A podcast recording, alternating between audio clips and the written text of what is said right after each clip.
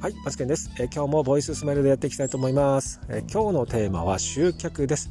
この集客、この放送を聞いて何を得られるのか。価値観の合うお客さんが集まりますということで、えお話をしていきたいと思います。結論から言います。間違ったね、集客をすると価値観の合わないお客さんまで集まりますよということで、集め方の放送ですね。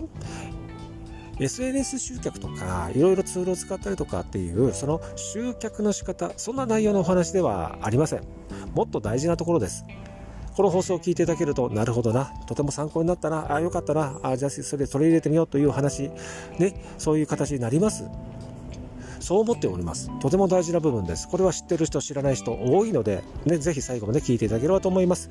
はい。ということで本題に入ります。まず集め方なんですね。これとても大事なんです。例えばね A と B のパターン今から申し上げます。どっちがいいかどっちがいいお客さんが集まるかちょっと考えてみましょう。まず A パターン。この化粧品を使わないと肌がボロボロになります。だからこの商品はいいんです。という集め方ね、まあ、こんな、まあ、集め方はないと思うんですけど、まあ、これが A パターンとしますね。次 B パターン。この化粧品で皆さんの笑顔ね。肌に潤いを。という風な商品の、まあ、B パターンの売り方ありますよね。この A のパターン、B のパターンありますよね。これ皆さんどっちがいいかな、どっちだったら、まあ、手にしてみたいなというふうに思えるかどうか、どちらですか？ここで価値観の合うお客さん、合わないお客さん、集まる、集まらないがあるんですよ。A のパターンって不安を煽ってません？ね恐怖心があって不安を煽ってこの商品買わないとあなたボロボロになりますよと。だからすぐ手に入れましょうという言い方をする。これ実際ありますよね。それでもこういうふうな不安を煽るってものすごい反応がいいのでしてしまうんですよ。でお客さん集まるんですよ。で商品が売れるんですよ。だからこういう不安を煽る恐怖心を煽るっていうふうな形でねテレビコマーシャルでもそうですしいろんなところで販売している。よく見かけるキャッチコピーであります。これもあるのはあります。じゃあそしたらね B パターンはどうでしょうか？この商品ね使って潤いをとかいろいろそういうふうなあの舞台文句キャッチコピーそれこれはこれでありますよね。私は結論から言うと B パターンで集めた方がいいんですよ。集めた方がいいって言うとあれですけど B パターンで集客する方がいいです。不安を煽って集まったお客さんどういうお客さんになってくるかっていうとやっぱりね後でね不平不満クレーム返品。もうねこれ決ま決まったあのことなんですよ。決まってるんですよ。で B のパターンは、ね、この商品を手に入れて潤いそして笑顔。でそんな感じで集まるお客さんってのはそれを価値観と思ってるんでものすごいいい人たちが集まるわけですよ。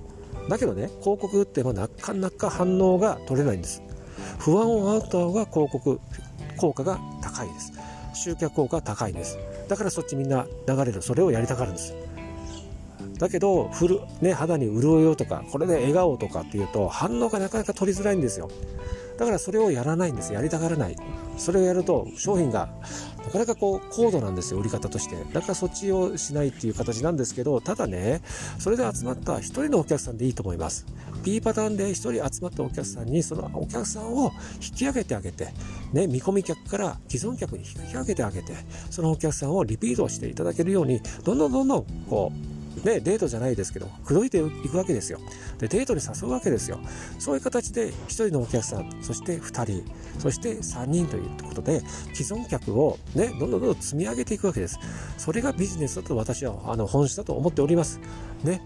ただ不安を煽ってただ売れればいいということで後で価値観が合わなくって返品だどなんだクレームだっていうとやっぱり自分のエネルギーは吸い取られてしまいますのでねあんまり良くない結果になります。